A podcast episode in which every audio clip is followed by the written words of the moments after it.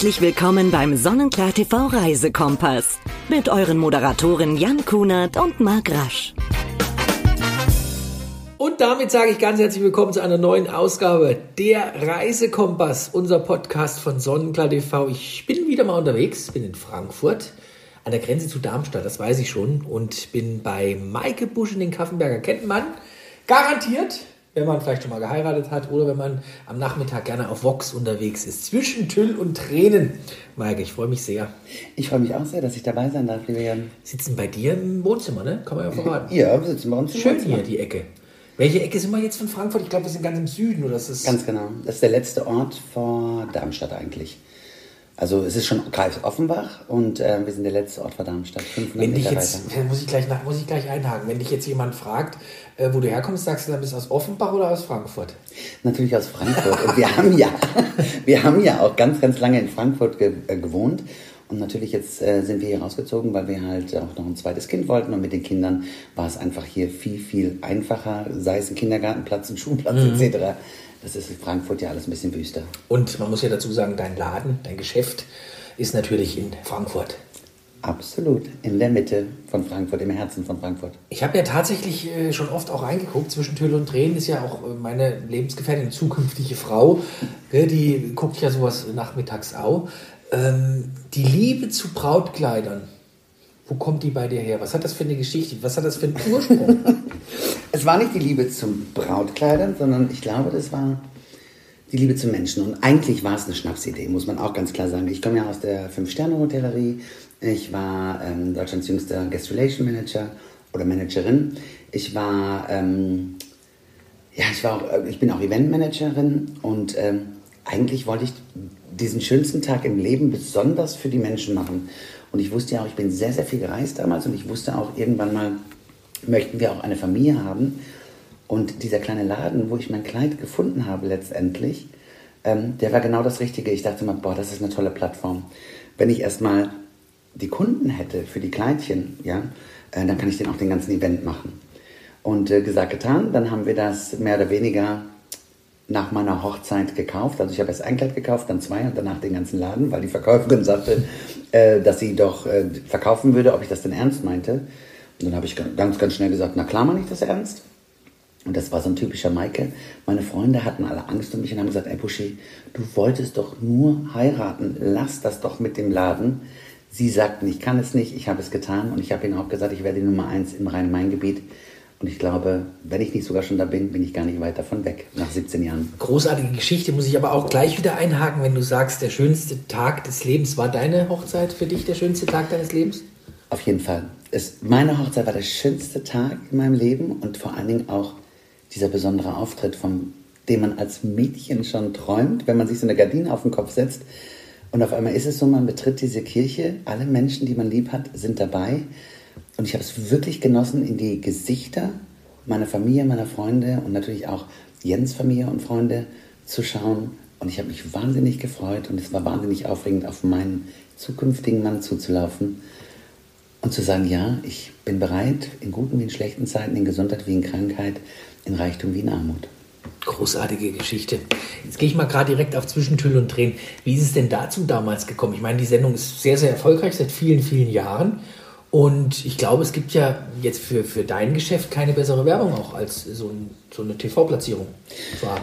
Ähm, ich, ich, auch da bin ich wieder so reingestolpert. Das war jetzt gar nicht meine große Intention. Man hatte mich mehrmals angerufen und äh, beim letzten Mal hat man dann gesagt, du bist unsere Nummer eins in Frankfurt, wir brauchen jemanden in Frankfurt, aber wenn du es jetzt nicht machst, dann würden wir jemand anders mit in die Sendung nehmen. Und dann habe ich kurz nachgedacht und habe ich gedacht, naja, ist ja auch doof, wenn es irgendwie die Nachbarin macht.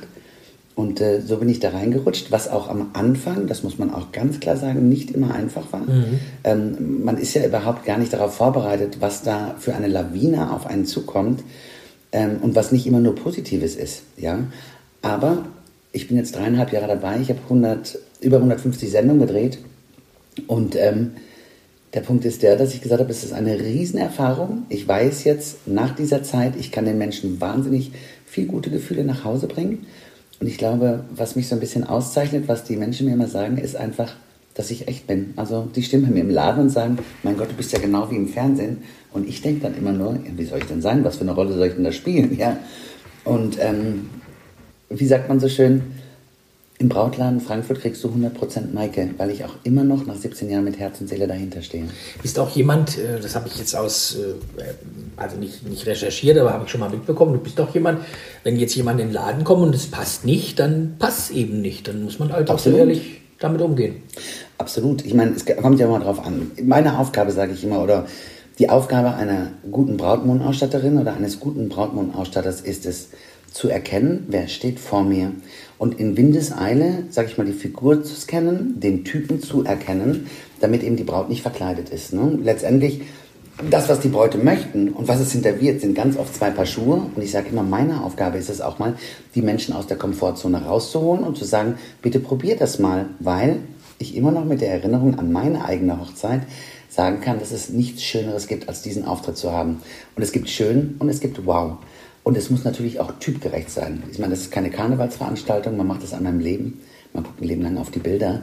Und ich finde, da gehört eine gute Beratung dazu. Und wenn jemand resistent ist und sagt, aber ich will das so, und es geht aber nicht, ja, ich sage dann immer, ich möchte genau ein kleines, enges, schwarzes Anziehen mit High Heels durch Frankfurt laufen, dann fangen die Leute an zu lachen. Ich sage mal, von mir erwartet ihr, dass ich ernst bleibe. Das geht in dem Moment nicht, weil ich auch eine Verantwortung habe. Sieht die Braut gut aus, habe ich morgen wieder neue Kunden. Sieht die Braut nicht so gut aus, sagt jeder, okay, es wird äh, hingenommen. Aber ich glaube, irgendwann bleiben einem dann die Kunden weg. Wie schwer war es zum Beginn? Ähm, ich glaube, Dinge, die man mit Herz und Seele macht, sind gar nie schwer. Also ich bin da ganz leicht, leichtgläubig rangegangen. Ich wollte ja, wie gesagt, die Events machen. Dann wurde ich aber auch sehr, sehr schnell schwanger. Dann habe ich gesagt, okay, die Events, da wird keine Zeit für sein, wenn wir ein Kind haben. Also habe ich mich mit einer Schneiderin rangesetzt. Ich habe Stoffe gelernt, ich habe Schnitte gelernt, ich habe mir Hintergrundwissen ähm, angelernt, angelesen und natürlich auch immer wieder gefragt. Und das hat mir immer Sicherheit gegeben und zumal ich auch ein Mensch bin, ich möchte gerne zu 100% wissen, was ich da tue und nicht einfach so aus dem hohen Bauch heraus sagen, ich verkaufe jetzt einmal so ein Kleidchen. Es geht um Schnitte, es geht um Stoffe und es geht wirklich auch um Menschenkenntnis, um zu wissen, was passt zu den Menschen. Jetzt haben wir ja wirklich eine herausfordernde Zeit, mittlerweile schon seit über zwei Jahren. Corona, eigentlich kann man es auch gar nicht mehr hören. Was hat das für dich als Unternehmerin bedeutet? Wie viele Hochzeiten sind ausgefallen? Also ich allein in meinem Freundeskreis weiß zum Beispiel, dass im vergangenen Jahr drei Hochzeiten komplett erstmal abgesagt wurden, die dann aufs nächste Jahr verschoben wurden. Welche Erfahrung hast du mit der Zeit, äh, aus dieser Zeit jetzt mitgenommen und wie gehst du mit der ganzen Situation um? Ähm, Corona hat uns alle zurückgeworfen und wir mussten natürlich am Anfang erstmal schauen, was ist das, was kommt auf uns zu. Ähm, dass alle Geschäfte geschlossen wurden, da hat ja keiner mit gerechnet. Das war ja etwas, wo man überhaupt im geringsten nicht drüber nachgedacht hat.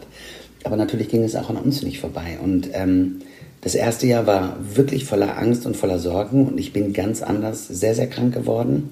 Ich habe mir auch Sorgen um meine Kinder gemacht, um die Familie und vor allen Dingen auch, ähm, wie wir das alles stemmen sollten. Weil was viele ja vergessen ist, dass ja für uns gab es ja keine Gelder. Wir hatten keine Verdienste mehr, wir hatten fast 15 Monate Verdienstausfall. Erstens mal wurden alle Hochzeiten abgesagt, dann äh, wollte auch keiner so richtig heiraten. Man wollte natürlich auch seine Liebsten dabei haben. Ich meine, das war ja fast anderthalb Jahre nicht gegeben. Und dann gab es wieder Zeiten, dann durfte man und dann ging es auch wieder wahnsinnig zur Sache, aber es war ein Hin und Her. Und ich bin eigentlich ein Mensch, ich fokussiere immer Ziele und ähm, ich arbeite dann darauf hinaus. Und das ging ja nicht. Wir hatten keine Ziele mehr, wir hatten keine Perspektiven mehr. Und ähm, das fand ich sehr, sehr schade und sehr traurig, weil ich finde, das ist das Wichtigste, was ein Mensch braucht, um überhaupt ähm, am Leben zu bleiben und auch einfach zu sagen, okay, daraufhin kann ich arbeiten. Aber ähm, da ich eigentlich auch von Haus aus ein sehr optimistischer und ähm, auch ein sehr eine Frohnatur, sagt man ja auch bei uns, bin, habe ich mir überlegt, was soll mir das jetzt sagen? Und ähm, ich habe mich sehr, sehr mit vielen Dingen beschäftigt, für die ich sonst keine Zeit hatte. Auch sehr intensiv mit der Familie.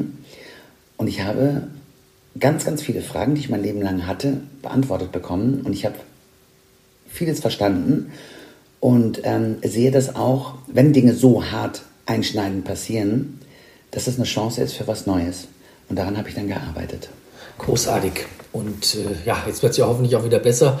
Mal gucken, wie das Jahr 2022 wird. Meine eigene Hochzeit steht ja auch vor der Tür. Ich bin auch schon, ja, ich bin gar nicht so aufgeregt. Sind die Menschen grundsätzlich aufgeregt, wenn du so Bräute triffst? Sind die schon aufgeregt. Und wie ist für viele der Moment, man sieht es ja immer im Fernsehen, wenn sie das allererste Mal dann ihr Kleid haben, dass sie da oft reden. Also es ist natürlich aufregend und natürlich ist es auch für uns Frauen viel aufregender als für euch Männer. Also das war auch zum Beispiel so ein Thema, wo ich mir ganz, ganz viele Jahre den Kopf zerbrochen hat. Alle warten auf die Braut. Wo ist die Aufgabe des Bräutigams? Ich meine, der ist ja immer so ein bisschen so in den Hintergrund gerutscht. Ne? Weil ich meine, logisch, was wollen wir, wenn wir auf eine Hochzeit gehen? Ich möchte die Braut sehen, ich möchte das Ja-Wort hören und ich möchte diese tiefen Blicke sehen. Da kriege ich schon wieder Gänsehaut, weil ich sage, wow, ich war dabei, als sie sich dieses Zeichen ganz öffentlich, was sie sich vor langer Zeit schon in ihren Herzen versprochen haben, vor allen Leuten gesagt haben. Und das ist etwas, das ist so ein großartiger Moment und dann kann man das auch zelebrieren. Und für uns Frauen, nochmal, wir haben ja als Kind schon davon geträumt, das ist so ein Frauenthema, ja, wir wollen, wir, wir wollten die Schönste sein, einmal im Leben. Und wir wollten unserem Mann wahnsinnig imponieren und natürlich auch zu Tränen rühren. Ne? Das ist ja auch ein besonderer Lebensabschnitt. Ja, ich sage mal, die Hochzeit ist die Hochzeit. Man ist am Wendepunkt des Lebens. Man ist dazu bereit, äh, eine Familie zu gründen und das ist der erste Schritt dazu, das öffentlich zu tun. Und für die Frauen ist es natürlich so, wenn die zu mir in den Laden kommen, natürlich sind die mega aufgeregt, weil jeder und das ist auch so ein neues Phänomen. Jeder denkt immer, hoffentlich gibt es etwas, wo ich schön dran aussehe. Und das ist natürlich jetzt mein Vorteil, weil ich, ähm, wie hat letztens eine Freundin gesagt, Maike, du bist ein Wahnsinns-Menschenscanner. Es ist so unglaublich. Und ich dachte früher auch wirklich immer, jeder arbeitet so und jeder kann das, ähm, bis ich gemerkt habe, dass es tatsächlich also eine wahnsinnige Begabung ist, so viel Empathie aufzubringen, dass ich sofort sehen kann, wer ist mir da gegenüber. Ich sage auch ganz oft, ich bin die Brautflüsterin, weil ich das sehen kann. Die, die, ich beobachte die Braut mit der Körpersprache und ich kann sehen, was sie eigentlich denkt und fühlt. Und natürlich ist es jetzt meine Aufgabe, ihr ganz schnell diese Ängste zu nehmen. Und das ist eben meine Arbeitsweise. Ich fange mit dem, was ich denke, was am schönsten ist für die Braut, fange ich an. Und es gibt ihr Sicherheit. Und dann probiert man eigentlich ganz oft nur noch, was man ausschließen möchte und dann kommt aber dieses Phänomen wieder, ja, also ganz oft ist es das erste bei mir oder das dritte Kleid. Und dann stehen die Leute da oder fragen auch zum Beispiel im Vorfeld, Maike, wie viel Zeit muss ich denn einplanen? Sage ich immer, du, was wir in der ersten Stunde nicht finden, finden wir auch in der zweiten nicht. Mhm. Eigentlich finden wir es in der ersten halben Stunde, unter den ersten drei Kleidern oder fünf. Wenn ich dir sieben Kleider oder der Braut sieben Kleider anziehe und da ist nichts dabei, was ihren Mundwinkel nach oben bringt, werde ich es mit größter Wahrscheinlichkeit nicht haben. Weil auch wenn da 400, 450 Kleider hängen, ja, es gibt nur ganz wenig, die wirklich zu diesem Typ Menschen, zu der Figur und überhaupt auch zu dem Charakter passen. Und wenn die Braut das Kleid auswählt, also das heißt, wenn sie eins ist in ihrer Garderobe, dann ist es richtig und dann kommen diese Tränen, dann fühlt sie es auch. Und das ist auch immer das Gleiche. Zuerst wird visuell alles gecheckt, dann siehst du, wie die Augen aufspringen. Dann kommt dieses große, breite Lachen. Du musst nur noch das Wort Kleid in den Mund nehmen, dann macht wieder Bing und dann gehen die Mundwinkel nach oben. Und wenn die Bräute alles gesehen haben und visuell gecheckt haben, dann fangen sie an zu tasten. Und dann weißt du ganz genau, okay, Amos Pfeil hat zugeschlagen, sie ist verliebt. Großartige Geschichte. Schade, dass man beim Podcast nicht sehen kann, wie du strahlst, wenn du über Brautkleider sprichst. Wollen wir mal ein bisschen die Kurve zum, zum Reisen bringen? Natürlich beim Reisekompass, Hochzeit und Reisen ist ja auch so ein großes Thema. Spricht man mit Bräuten zum Beispiel auch darüber, was so, wo die Flitterwochen hingehen, was so die Lieblingsreiseziele sind? Wie war das bei dir? Ähm, ja, man spricht natürlich auch darüber und äh, Reisen ist ja auch immer für uns ein Riesenthema gewesen. Wir waren ja auch vor Corona auf dem Weg nach Mallorca. Wir wollten da ja unser zweites Standbein aufbauen oder beziehungsweise unseren dritten Laden eröffnen und äh, auch eine kleine Wohnung dazu mieten. Das waren ja die Pläne ähm, um da auch Hochzeiten etc. zu machen. Mhm. Und natürlich war das ein Riesenthema, weil wir natürlich auch mit den Bräuten darüber gesprochen haben und gesagt haben, du, wenn du eine freie Trauung möchtest, ich mache ja auch freie Trauung, wenn du eine freie Trauung möchtest, wenn du einen Junggesellenabschied, alles was unten das Thema Hochzeit ging, selbst auch äh, Brautkleider, wären in Mallorca zu finden gewesen, wenn Corona nicht dazwischen gekommen wäre. Aber Thema Hochzeitsreise, ja, auch das, wie gesagt, ist immer wieder ein Thema. Und natürlich äh, liebt man da so ein bisschen die Einsamkeit. Man möchte das ein bisschen genießen und ich glaube, das ist auch sehr, sehr wichtig und das ist auch mal mein Rat. Vieles geht an, an diesem Tag so an einem vorbei. Mhm. Und die Hochzeitsreise soll auch wirklich genutzt werden, um das Revue passieren zu lassen, um das nochmal durchzuarbeiten, auch in der Zweisamkeit und auch diesen, das Genießen ist eine ganz, ganz wichtige Rolle. Ähm, weil man ist natürlich voller Glücksgefühle und ich sage immer, das sind die Momente, Weil es wird natürlich nicht immer nur Sonnenschein geben, die man auch, wenn eben das, der Sturm kommt ins Haus, dass man die wieder hochholt und dass man sagt, ja, ähm, genau deswegen habe ich das getan. Und das ist zum Beispiel auch bei meinen freien Trauungen, was ich den Menschen immer sage. Oder ich sage immer, ihr sollt den, den Grundstein setzen ähm, und ich gebe euch Nee, ich gebe euch, warte mal, Entschuldigung, jetzt bin ich ein bisschen raus. Macht nichts. Ähm, ich gebe euch das Fundament und ihr setzt den ersten Grundstein. Und was ich meinen Brautpaaren eigentlich in jeder Trauung sage, dass sie sich das zu Herzen nehmen, und das ist folgender Spruch: Liebe mich dann, wenn ich es am wenigsten benötige, denn dann brauche ich es am meisten. Und das ist etwas, wenn man so richtig sich vorstellt, wenn man so Brass hat auf seinen Partner und man ist sauer, weil schon wieder die Socke neben dem Wäschekorb ist, das Geschirr auf der Spülmaschine, die typischen Dinge halt, ja. Und man ist einfach verärgert. Und ähm, wenn man sich das wieder vorholt und an diese schönen Momente denkt, die man genießen kann, die man auf der Hochzeit hatte und eben auch mit der Zeit der Verarbeitung nach der Hochzeit, weil es ist ein neuer Lebensabschnitt, dann kommt man auch schnell wieder in gute Gefühle. Großartig. Lass uns ein bisschen über Maike sprechen. Gehen wir mal ein bisschen vom Thema Hochzeiten jetzt äh, weg. Was sind deine persönlichen Lieblingsziele? Was war vielleicht der schönste Ort, wo du sagst, das ist er? Ich liebe Mallorca. Ich liebe Mallorca, weil es einfach ist, weil es schön ist, weil es so nah ist mhm. und weil du Strände hast wie in der Karibik und weil ich das spanische Leben liebe. Ich finde es ja auch, und das äh, habe ich auch oft erzählt oder erzähle ich auch oft in den Sendungen von Sonnenklar TV, man fliegt zwei Stunden und ist in einer anderen Welt. Absolut.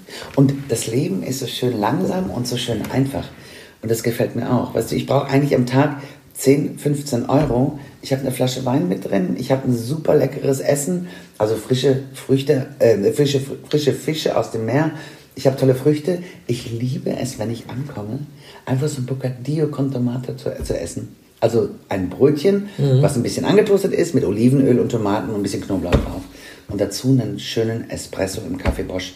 Weißt du, das ist so, das ist für mich das Größte. Das ist ein Highlight. Das ist besser als ein Fünf-Gänge-Menü.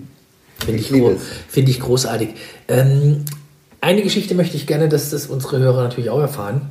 Und zwar ist die Geschichte deines ersten Urlaubs. Die hast, du, die hast, du, mir ja schon mal anvertraut, aber ich finde die Geschichte einfach so schön.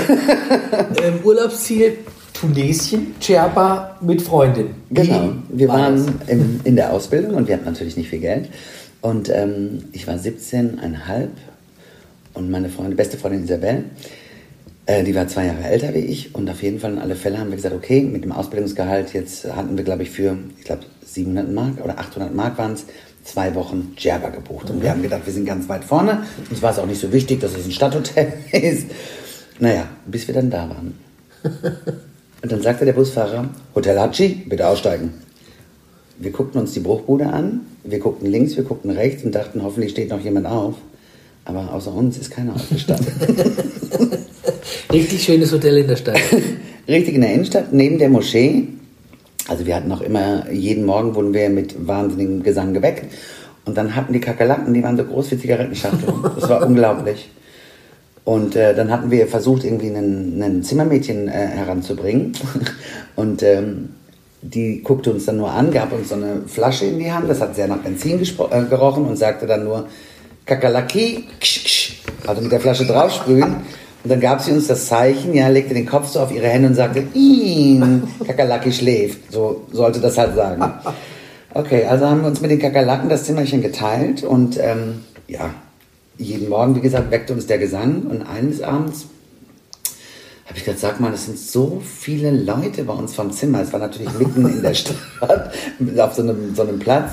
Und es guckten so viele Männer hoch in unser Zimmer. Und ich dachte so mal, was ist denn da los? Ja, warum gucken die alle hoch?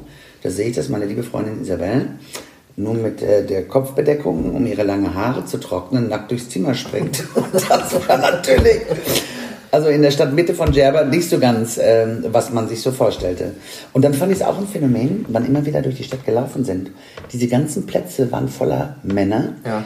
Und da gab es nur so ein kleines Fernsehen, also wie man das früher so kannte, so ein tragbares Fernsehen. Und das war mitten auf dem Marktplatz gestanden. Und äh, es waren ungefähr 200 Männer drumherum. Und man war natürlich immer, wir waren ja beide blond, die Große und die Kleine. Isabel war die Kleine, ich war ja schon immer die Große. Und da waren wir immer äh, ein Anziehungsmagnet. Also es war schon sehr, sehr komisch. Naja, lange Rede, kurzer Sinn, das war Djerba. Also wir lachen da heute noch drüber. Wir hatten wahnsinnig Super tolle... Geschichte auch. Also Aber guck mal, das ist ja auch schon 30 Jahre her. Wahnsinn, wie die Zeit vergeht. Und äh, ja, wir sind auch fast schon durch. Äh, 2022 aktuell. Was sind jetzt so deine Pläne? Was sind die Wünsche für die nächsten Jahre? Ich habe keine Wünsche mehr, ich habe nur noch Ziele. Und ähm, da es uns ja von anderer Hand nicht so richtig gegeben wird oder die Perspektive auch gegeben wird, habe ich für mich beschlossen, äh, ich mache das jetzt wie Pipi Langstrumpf. Ich mache mir die Welt, wie, die, wie, wie sie mir gefällt. Und ich weiß, dass dieses Jahr ein erfolgreiches Jahr sein wird.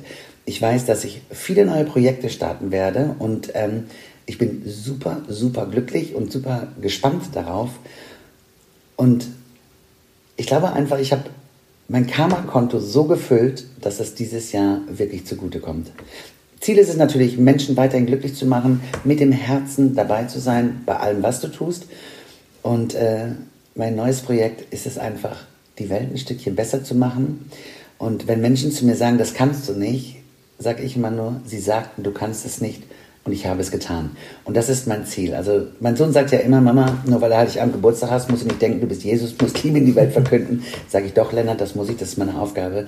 Und ich glaube auch, dass das einfach ein bisschen fehlt. fehlt. Und ähm, wenn wir alle anfangen würden, uns auch wieder selber ein bisschen mehr lieben zu lernen, denn nur wenn ich mich selber liebe, kann ich auch Liebe verschenken, würde die Welt ein bisschen schöner sein. Ich mache den ersten Schritt, ich bin gern der Schneeball und ich hoffe, dass eine Lawine folgt, dass es mir viele Menschen nachtun. Und das alles aus dem Kopf gesprochen. Der absolute Wahnsinn. Zwischen Tüll und Drehen, da geht es natürlich auch weiter in diesem Jahr. Da könnt ihr die Maike erleben. Maike, ich sage Dankeschön. Ich danke für die Einladung Herzen. hier nach äh, Offenbach. Ingelsbach, du darfst es ruhig sagen. Ich darf Offenbach sagen. Und äh, ihr dürft uns natürlich gerne folgen auf der Reise Kompass. Und äh, zu hören gibt es unseren äh, Podcast auf allen gängigen Plattformen. Aber wir sind natürlich auch auf Facebook, auf Instagram und wo man überall so, ja, aktiv sein muss. Du ja auch, ne? Dich kann man auch äh, verfolgen auf Instagram und Auf allen Facebook. Kanälen. Maike Buschening Kaffenberger. Danke dir, Maike. Hat mir sehr viel Spaß gemacht. Ich danke dir, mein Lieber. Auf Und bald. nächsten Montag gibt es die nächste Ausgabe hier von der Reise Kompass. Tschüss, sagt der Jan und äh, bleibt gesund, ne? Macht's gut.